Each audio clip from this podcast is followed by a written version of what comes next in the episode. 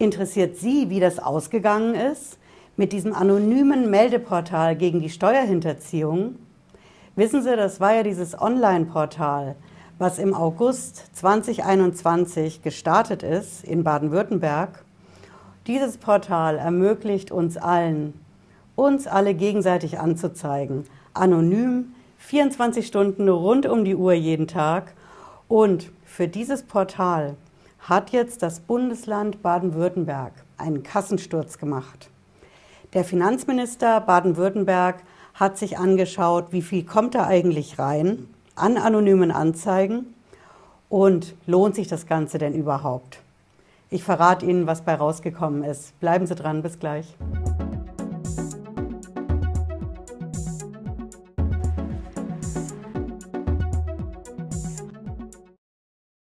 Hallo und herzlich willkommen. Ich bin Patricia Lederer. Ich bin Rechtsanwältin in der Frankfurter Steuerrechtskanzlei TaxPro GmbH. Ich habe es Ihnen ja versprochen, dass ich Sie auf dem Laufenden halte, was sich bei diesem anonymen Hinweisgeberportal, so nennt sich das diese Plattform, was da letzten Endes bei rauskommt. Letztes Jahr war ja der Aufschrei riesengroß als das in Baden-Württemberg gestartet ist. Viele haben gesagt, das ermöglicht ja jedem und jeder, jeden und jede anzuzeigen, anonym und ohne irgendwelche Folgen zu befürchten. Das heißt, das wird eine ganze Lawine von Anzeigen auslösen.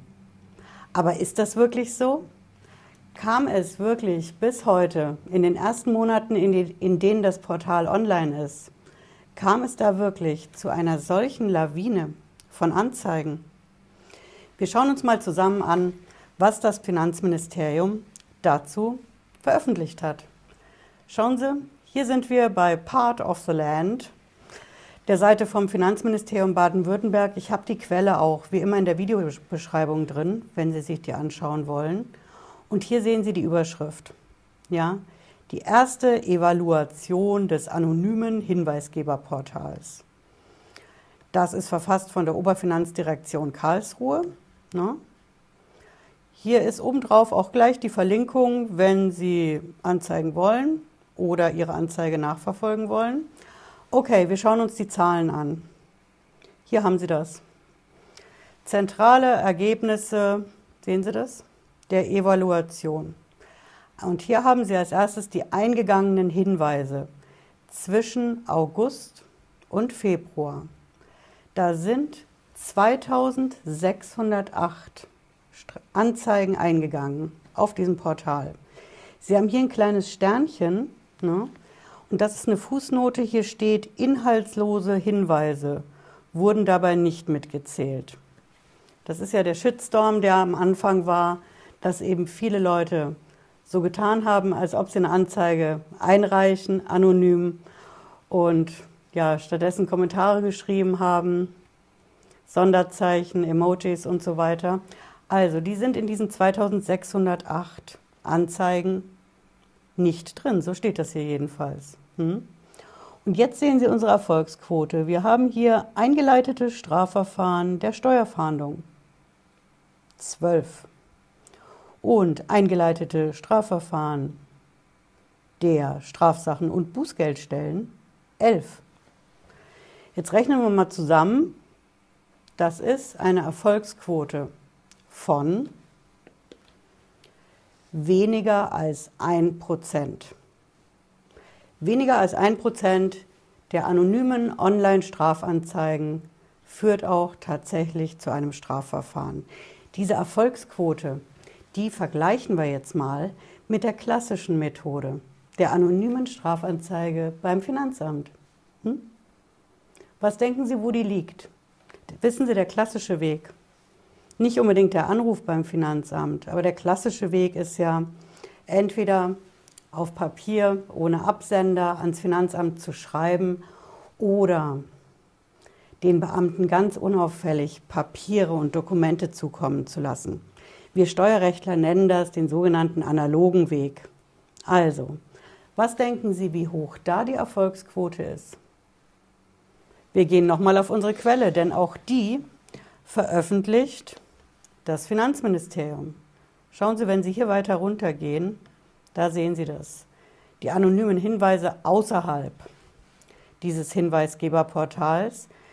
Die Zahlen haben wir hier aufgelistet und hier haben Sie die sogenannte strafrechtliche Verwertungsquote von 6,7 Prozent. Das ist also der Unterschied. Ne? Okay, das bedeutet im Endeffekt, die analoge Anzeige beim Finanzamt, da kommen am Ende 6,7 Prozent an Strafverfahren bei raus. Im Gegensatz zur Online-Anzeige auf diesem Hinweisgeberportal, wie sich das nennt, da liegt es eben bei unter einem Prozent. Also die Erfolgsquote ist nicht die beste. Und jetzt werden Sie wissen wollen, welche Bundesländer führen das denn jetzt als nächstes ein?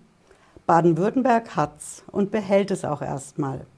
Die schauen sich das an und machen demnächst nochmal eine solche Evaluierung. Das heißt, die gucken sich an, ob aus diesem weniger als ein Prozent Erfolgsquote nicht doch mal ein bisschen mehr wird. Und was ist mit den anderen Bundesländern? Ich habe mir das mal angeschaut. Schleswig-Holstein hat auch letztes Jahr ja schon gesagt, dass sie das sehr interessant finden. Die prüfen aber immer noch. Dann haben wir noch ein Bundesland, Bremen. Bremen sagt, hm, wir überlegen noch, die sind sich auch noch nicht so sicher. Wissen Sie, wer ganz klar abgewunken hat? Das ist NRW.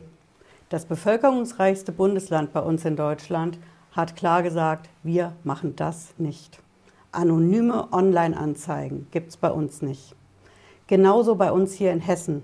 Unsere Kanzlei hier sitzt ja in Frankfurt am Main und das Finanzministerium Hessen hat ebenfalls gesagt, bei uns wird es ein solches anonymes Meldeportal anonymes Hinweisgeberportal, egal wie Sie es nennen, nicht geben.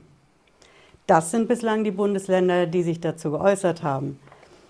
Was ist denn Ihre Meinung? Sind Sie dafür oder dagegen?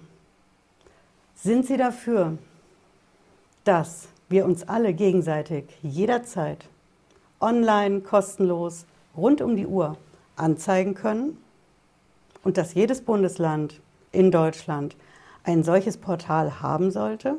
Ich habe dazu eine Umfrage gestartet, hier in unserer Community. Sie finden die Verlinkung unten in der Beschreibung.